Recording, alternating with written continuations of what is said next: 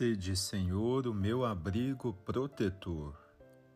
Meu irmão, minha irmã, nesta segunda-feira da quarta semana da Quaresma, meditamos o Evangelho de São João, capítulo 4, versículos do 43 ao 54, que nos apresenta a cura do filho de um funcionário do rei que estava doente.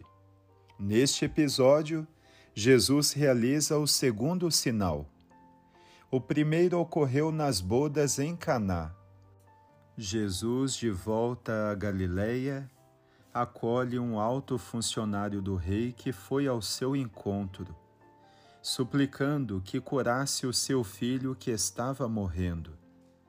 Neste relato joanino, este funcionário queria que Jesus descesse até a sua casa, em Cafarnaum. Mas Jesus lhe disse: Podes ir, teu filho está vivo. E aquele homem confiou na palavra do Senhor. Observemos dois detalhes significativos nesta passagem. Primeiro, Jesus atua à distância. Ele não desceu até Cafarnaum para acudir naquela hora o jovem doente porém não deixou faltar a sua generosidade. Do mesmo modo, podemos também hoje ser solícitos aos outros, mesmo sem sair de nossas casas, como neste momento atual em que estamos vivendo com esta pandemia. Nem sempre isto é viável.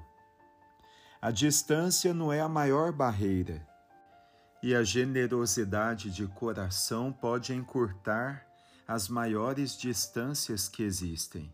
Ela ultrapassa todas as fronteiras, pois permite que o nosso coração chegue até as outras pessoas e aqueles que mais necessitam.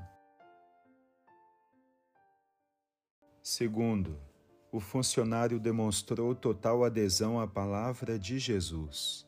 Ao chegar em casa, confirmou com seus colaboradores que o jovem havia sido curado na mesma hora em que Jesus lhe havia dito. E então toda a sua família abraçou a fé em Jesus. O itinerário percorrido por esse homem até Jesus e depois a sua casa exemplifica-nos o itinerário da fé em Cristo, na escuta assídua da Sua palavra. A fé na palavra de Jesus motivou aquele homem a voltar para casa com o coração renovado. Sua escuta amorosa abriu-lhe os ouvidos para a fé.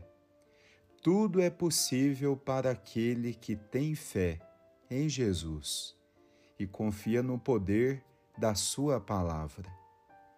Cristo também espera de nós uma atitude de fé para realizar inúmeros sinais e prodígios em nossa vida e em nossa família. Mas será que temos a constância de procurá-lo em todos os momentos da nossa vida? Ou apenas nas horas de necessidade?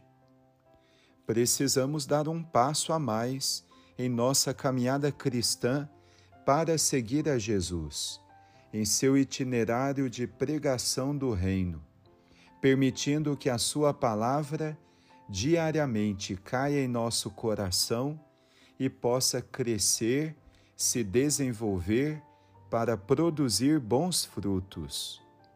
Se procuramos a Cristo só nas horas em que mais nos convém, nos tornamos interesseiros e desleais. Busquemos nos aproximar mais de Cristo e permitir que Ele nos aponte o caminho que devemos seguir, na escuta constante da Sua palavra.